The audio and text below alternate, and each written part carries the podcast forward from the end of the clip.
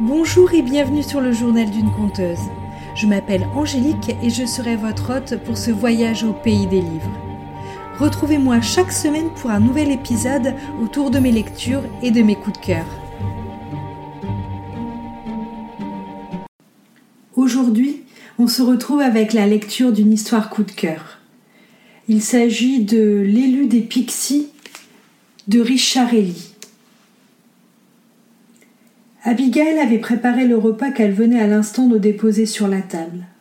John, son mari, ne tarderait pas à rentrer. En attendant, elle jetait un œil par la fenêtre surveillant ses deux filles. Léa, l'aînée, avait sept ans. C'était l'âge où l'on commençait à quitter la petite enfance. Elle était devenue plus secrète.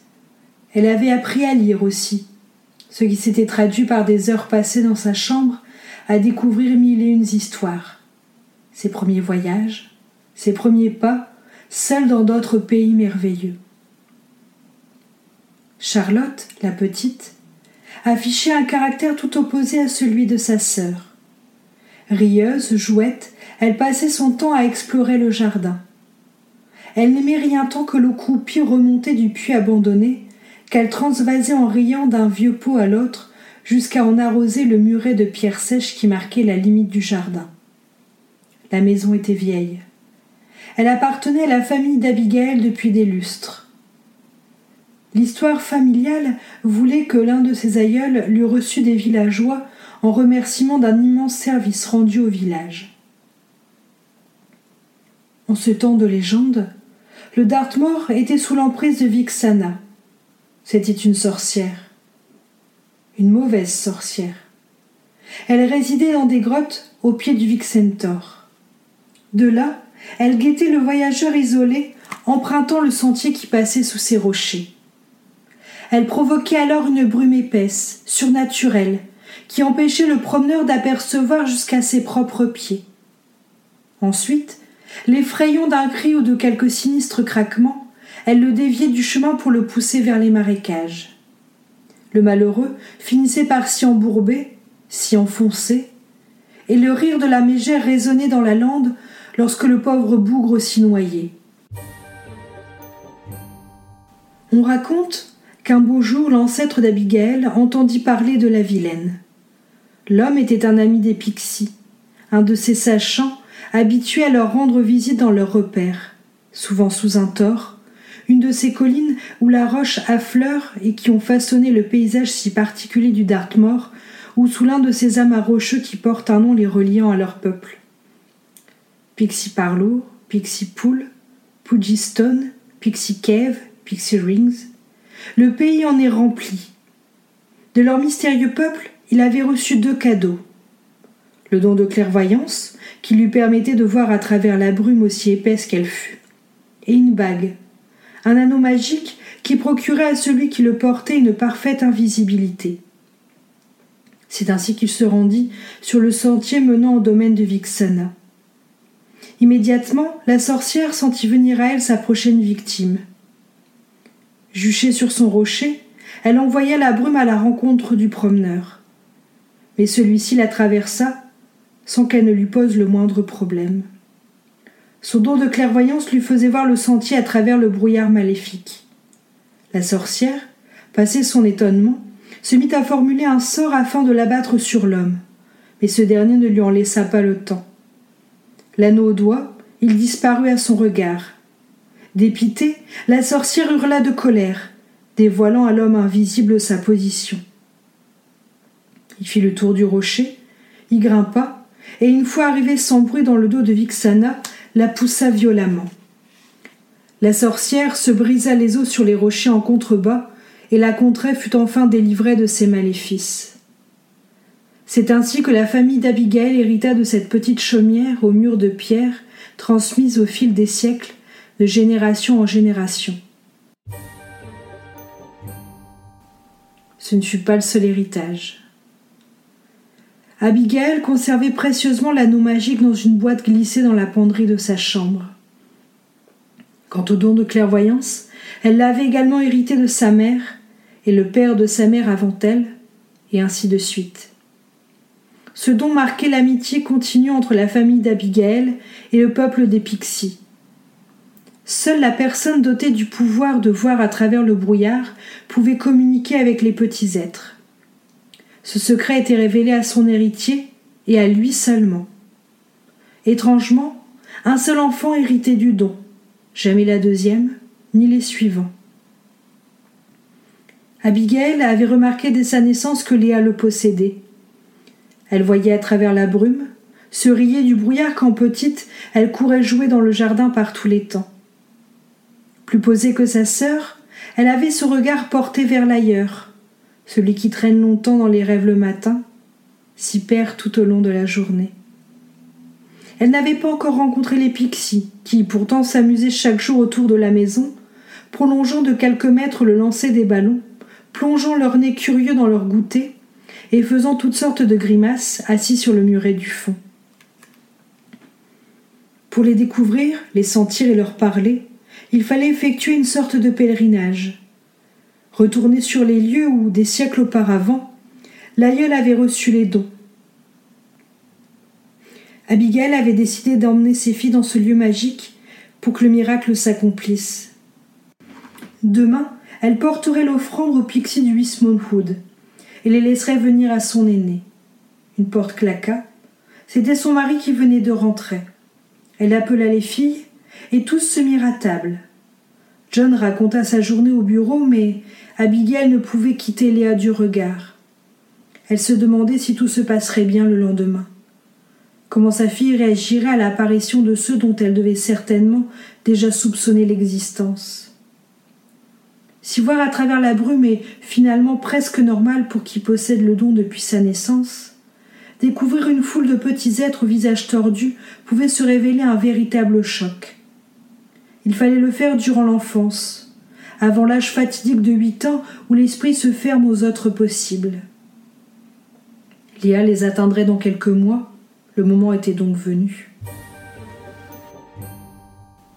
Le lendemain matin, Abigail embarqua avec ses deux filles dans la voiture et prit la route pour le Wood. Les chemins bordés de murets recouverts de mousse conféraient au Dartmoor à la fois une certaine splendeur et une quiétude bienvenue. On s'y sentait bien. Les bois s'ouvraient à la douce lumière de ce sud anglais, tandis que les maisons éparses, avec leurs jardinets soignés et les devantures couvertes de babioles et de peaux fleuries, animaient avec grâce et curiosité les voyages à travers ce comté du Devon, si riche en légendes. Mais rien ne pouvait rivaliser avec le Wood. Un paysage unique de chênes rabougris qui se disputaient le sol à de gros rochers recouverts de mousse donnait à cette forêt un air étrange. On entrait dans une toute autre dimension, comme si un petit monde s'était posé là, au milieu d'une autre. Depuis quelques années, les hivers s'étaient faits moins rudes. Les arbres semblaient se redresser et d'autres essences s'étaient mises à pousser. Malgré ce changement presque imperceptible pour qui débarquait en ce lieu pour la première fois, Abigail reconnut la forêt de son enfance, alors encore plus incroyable. Que ce bois fût l'objet de tant de croyances était une évidence. L'une d'elles était connue de par le monde, et liée au Wismonwood un terrifiant chasseur sauvage et une meute de chiens de l'enfer qui avait inspiré les plus grands romans de Garou et les célèbres chiens de Baskerville d'Arthur Conan Doyle. Il est vrai qu'au premier ressenti, l'aspect tortueux du paysage pouvait donner le frisson, surtout quand un banc de brouillard y traînait et qu'on s'y aventurait seul. Il fallait alors un peu de courage pour faire le premier pas. Dans l'imaginaire des hommes, tout ce qui est recroquevillé, tordu, mal formé est mauvais, et rien de bon ne pouvait donc vivre dans cette forêt. En réalité, si le Wood présentait ce visage, c'était pour se protéger des gens trop curieux. Les enfants, quant à eux, ne ressentaient pas cette peur. Pour eux, cette forêt prenait l'aspect d'une véritable plaine de jeu.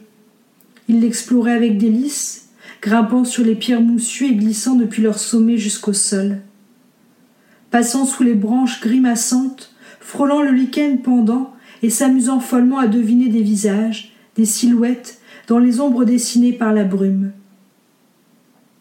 Tel était le Wood, un lieu repoussant pour qui ne savait pas voir, un lieu magique pour les âmes d'enfants.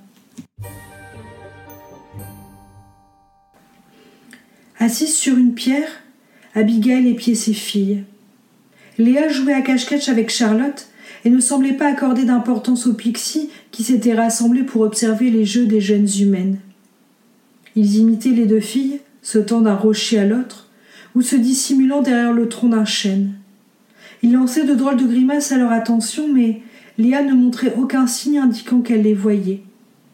Il y en avait de toutes les tailles, des grands, mesurant plus d'un mètre de haut, jusqu'aux plus minuscules, de la hauteur d'une fourmi, presque invisible aux yeux d'Abigail. Las d'être invisible aux yeux de Léa, ils regagnèrent un à un l'abri de leurs pierres au fur et à mesure que s'avançait la journée. Certains avaient chipé un peu de nourriture dans le panier qu'avait apporté Abigail, gratifiant au passage leur complice d'un clin d'œil que la femme leur rendait. Beaucoup couraient nus, d'autres portaient des haillons qui devaient, si l'on se fiait à leur apparence malheureuse, être aussi vieux qu'eux. Il faut dire que leur petit corps brun ne craignait pas la froideur de l'hiver, ni le soleil sec de l'été. Léa s'était assise et avait l'air de rêver. Elle tournait le dos à sa mère qui détourna les yeux, laissant à son aîné toute la richesse de cette expérience unique. Elle ne doutait pas un instant que le contact venait d'être noué. Sa fille devenait elle aussi une sachante. À partir de ce jour, elle assurait la relève de la famille.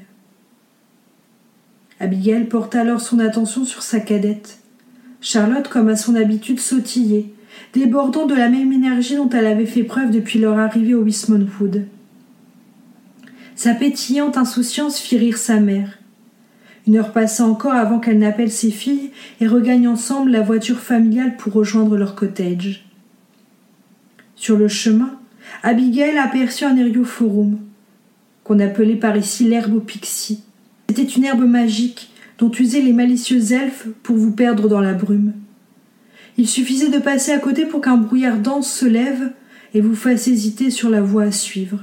Un pas de travers, et vous étiez conduit par les pixies. Fort heureusement pour la conductrice ce jour-là, aucune brume à l'horizon, et dans quelques minutes, elle serait rentrée à la maison. Ce soir-là, Abigail coucha ses filles avec une pointe d'impatience. En bordant Léa, elle tenta de lui faire raconter sa rencontre avec les pixies. Mais la petite fille fit mine de ne pas comprendre. Qu'à cela ne tienne, la mère reviendrait vers elle plus tard. La transmission du secret était un passage délicat, et avouer que l'on avait vu des créatures jusque-là associées au monde des légendes n'était pas chose facile à communiquer. Elle déposa un doux baiser sur le front de la fillette et sortit. Depuis le couloir, elle entendit des chuchotements en provenance de la chambre de Charlotte. La porte était entr'ouverte, et elle jeta un œil à l'intérieur. Sa cadette était occupée à jouer avec un chiffon. Elle entra dans la pièce et l'interrogea sur son étrange occupation. Charlotte lui répondit qu'elle s'amusait avec son nouvel ami. Et peut-on savoir, ma chérie, où as-tu déniché ce petit ami poussiéreux? s'exclama la mère en désignant du doigt la boule de tissu grisâtre qui retenait tant l'attention de sa fille. Eh bien, dans le bois, cet après-midi, maman. À cet aveu, Abigail jeta un œil plus attentif au vieux chiffon, et dans un clignement de paupières, elle entrevit le visage d'un pixie grimaçant. Le Miss Wood est un bois de chêne pédonculé, qui possède la particularité de s'être recroquevillé au fil du temps. Cette forme naine, tordue de l'arbre, s'explique par les hivers rigoureux que subissait cette région avant le réchauffement climatique. À ces chaînes étranges se mêlent quelques bouleaux bubescents et différentes mousses et lichens couvrant les rochers et les pierres qui parsèment le lieu. Le tout forme un paysage unique, un bout de forêt magique, où les pixies, ces elfes typiques du Devon et des Cornouailles, grimacent avec plaisir. Et voilà, c'est la fin de cet épisode et de cette lecture. J'espère que cela vous aura plu. N'hésitez pas à me partager si vous avez d'autres histoires coup de cœur liées au monde de féerie ou non. Je serais curieuse de les découvrir. Merci à vous d'avoir écouté cet épisode. J'espère qu'il vous a plu. Si vous avez aimé, n'hésitez pas à laisser une note ou un commentaire sur votre plateforme préférée et à le partager autour de vous.